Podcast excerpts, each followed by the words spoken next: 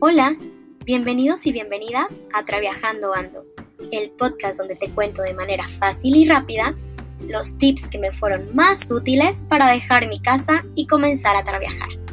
Yo soy Sharon Sileski y durante los siguientes episodios estarás acompañándome en mis primeras aventuras como traviajera. Comenzamos. Y bueno, para comenzar quiero agradecer primero y contarles que estoy muy contenta de por fin hacer esto. La verdad es que es un proyecto que llevo atrasando un poco desde hace mucho tiempo, pero que al fin hoy me animo a dar este primer paso y me animo a compartir con todos un poquito de mis experiencias y de los retos que he pasado en este último año como otra viajera. Este podcast se lo quiero dedicar muchísimo no solo a los nómadas digitales que ya están por ahí viajando por el mundo, sino también a esas personas que tienen la espinita de viajar, que tal vez no se han animado a dar el primer paso, pero que lo tienen en mente. Para iniciar estos episodios quise comenzar con este tema que a mí se me hace súper interesante, que es el tema de los miedos, porque creo que el miedo es de las cosas que luego nos detienen y nos impiden dar el primer paso. Y la verdad es que cuando decides tomar el primer paso de viajar y trabajar hay muchos miedos. Pero hoy te voy a contar un poquito de los cuatro miedos que yo tuve. Probablemente contándote esta experiencia te puedas identificar y puedas ver que no eres la única persona con esos miedos y con esas inseguridades. Y tal vez un poco de mi experiencia y de cómo yo he combatido estos miedos te pueda ayudar e inspirarte a dar ese primer paso al fin.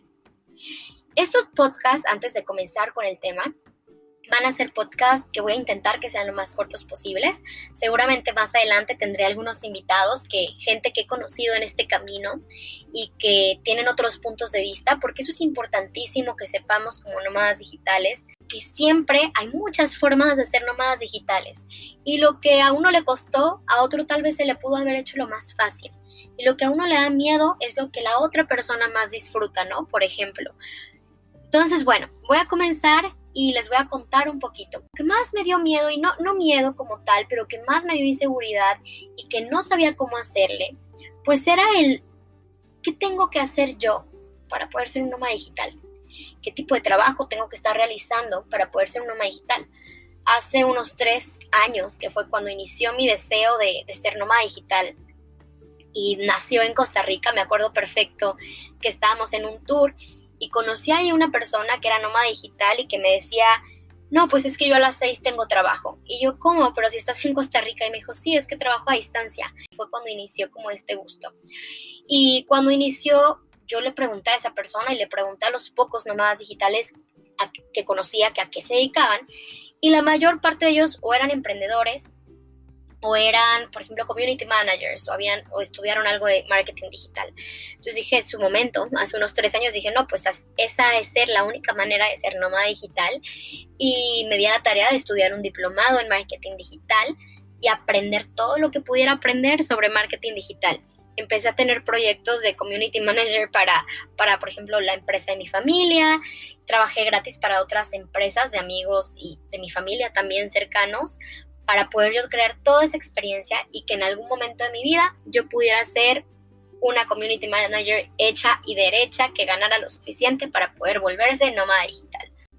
Ese proyecto eh, quedó ahí un poquito en espera porque antes de, de que yo me terminara de graduar me ofrecieron trabajar como por comisiones en ventas en la empresa en la que hoy estoy, que por cierto cuando me ofrecieron esto ya estábamos en pandemia y, entonces ya la empresa estaba trabajando 100% remoto. Y ahora pues hoy llevo ya un año con esta empresa, ya no estoy en el área de ventas, ahora estoy en el área de Customer Success dentro de la pieza, que así se llama la empresa donde ahora estoy trabajando. Y la verdad es que ese miedo de qué tengo que hacer, que sí, en el momento hice todo lo posible para, para combatir ese miedo, ¿no? Si yo decía, no voy a poder ser, ser nómada digital porque no soy community manager, porque no estudié marketing digital, ¿qué tengo que hacer? Entonces tengo que estudiar marketing digital, tengo que trabajar para empresas y llevarles sus redes sociales y de esta manera voy a poder ser nómada digital, ¿no? En su momento por la desinformación que tenía, porque tal vez no había pandemia, muy pocos trabajos eran remotos, pero bueno, ahora que la mayor parte de los trabajos son remotos, muchas empresas decidieron irse 100% remoto y ya para siempre, pues bueno, creo que muchos de nosotros podemos tener esa suerte y, y esta opción para volvernos nomás digitales y decidir ahora nada más irnos de casa y empezar a viajar. Otro de los miedos que tuve y que va un poquito relacionado a la parte del trabajo, pero que incluso es un poco más difícil, es el tema del dinero, el cómo me va a alcanzar el dinero.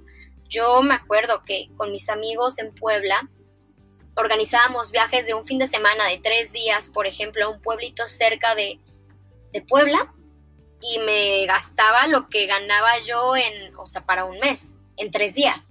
Entonces, o bueno, al menos la mitad sí me la gastaba y yo decía, ¿cómo me va a alcanzar el dinero? O sea, no me puedo ir porque no gano lo suficiente, ¿no? No gano lo suficiente para poder irme tanto tiempo.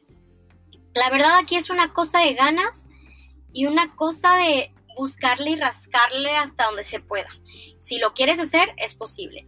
Que algo que recomiendo mucho es no te vayas si no tienes un backup, si no tienes un soporte o un apoyo, porque también no está padre, imagínate que te vas y te pasa un accidente, se te pierde el celular, se te descompone la computadora y si no tienes cómo eh, apoyarte en casos extremos, por ejemplo, creo que no es una buena idea que no lo tomes en consideración. Pero tampoco tienes que esperar a que te sobre el dinero, o que, a que ahorres un montón. La verdad es que les digo que yo en el momento en mi primer viaje lo que hice básicamente fue organizar una tanda. No sé si saben qué es lo que es una tanda, pero básicamente organizas entre amigos. Cada amigo da cierta cantidad de dinero cada mes y un mes te toca a ti, pero los siguientes meses tienes que estar pagando una cantidad de dinero porque cada el siguiente mes le toca a otra persona. Entonces yo lo organicé y el primer mes me tocó a mí y con esa tanda me compré mi primer vuelo a Colombia. Ya de ahí tengo que estar pagando cada mes cierta cantidad, pero es menor, ¿no? Y pude comprarme mi vuelo a Colombia, por ejemplo. Entonces, hay maneras. Ya luego también les platicaré de todos los otros tips que, que tengo que aplicar para ahorrar dinero, para conseguir más dinero, etcétera. Pero bueno, ya será en otros episodios en donde toquemos temas más específicos. Ahora, otro de mis miedos que, que hasta el día de hoy lo tengo y que a veces no me deja dormir, y ahorita les cuento por qué, es la parte de viajar sola. Aquí hay dos, dos, miedos distintos en esta parte. Uno es el viajar sola porque soy mujer, porque estás sola, porque no tienes tal vez un apoyo, un respaldo. Y la otra parte es el viajar sola, porque mucha gente dice es que cómo haces amigos, cómo conoces a gente, no sé, a veces cuando viajas con tus amigos o tus hermanos algo pasa y se organizan entre todos y ven qué hacen. Cuando estás sola, pollo lo encuentras en gente desconocida, ¿no? En esos momentos. Entonces, ese fue un miedo. La verdad es que la parte de, de hacer amigos y de socializar no es algo que que yo le tenga mucho miedo, la verdad, muy fácilmente, y no solamente yo que soy una persona sociable, sino que la verdad es que las situaciones cuando estás viajando, tan fácil como preguntar de dónde eres, cuánto tiempo te vas a quedar aquí, cuánto tiempo llevas aquí, y las conversaciones fluyen bastante más fácil que si estuvieras en tu lugar de residencia.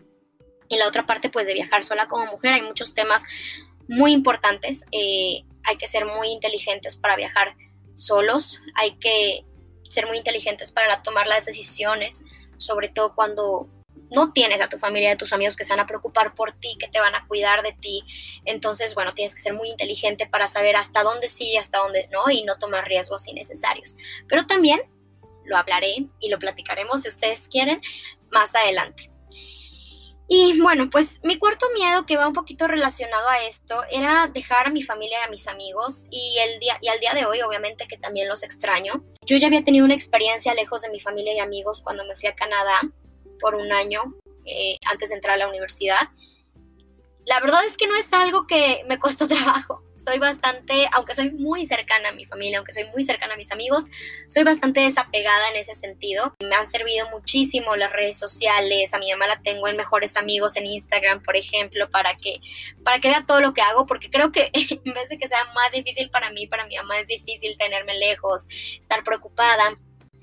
Y, y bueno, pues esos fueron mis cuatro miedos principales, sobre todo, digo, hay muchas cosas que el día a día pesan, que el día a día son retos, pero estaremos platicándolo. Si todo sale bien con este podcast, pero no, yo ya la verdad grabando este y subiéndolo me comprometo a estar grabando más contenido para que conozcan un poquito estas historias, no solo la mía, las historias también de otros viajeros que están trabajando también, pero bueno, la idea es que se inspiren y que se quiten todos esos miedos y que tomen la decisión de viajar y trabajar porque en mi siguiente podcast les hablaré de eso, de, qué son las partes interesantes y buenas y por qué decido continuar con este viaje. Así que bueno, los veo por aquí. Eh, espero que puedan seguir este podcast para que puedan seguir recibiendo los siguientes episodios y puedan estar al tanto de los siguientes contenidos que voy a estar subiendo. Y cualquier cosa, si quieren escuchar algún contenido distinto, pueden escribirme también en mis redes sociales, que en realidad hasta ahorita solo tengo Instagram y TikTok. En Instagram me pueden encontrar como Sharon-Sileski. Y bueno, pues ahí me pueden escribir con muchísima confianza para contarme un poco de sus historias y también de lo que quisieran escuchar. Nos vemos en un próximo episodio de Traviajando Ando.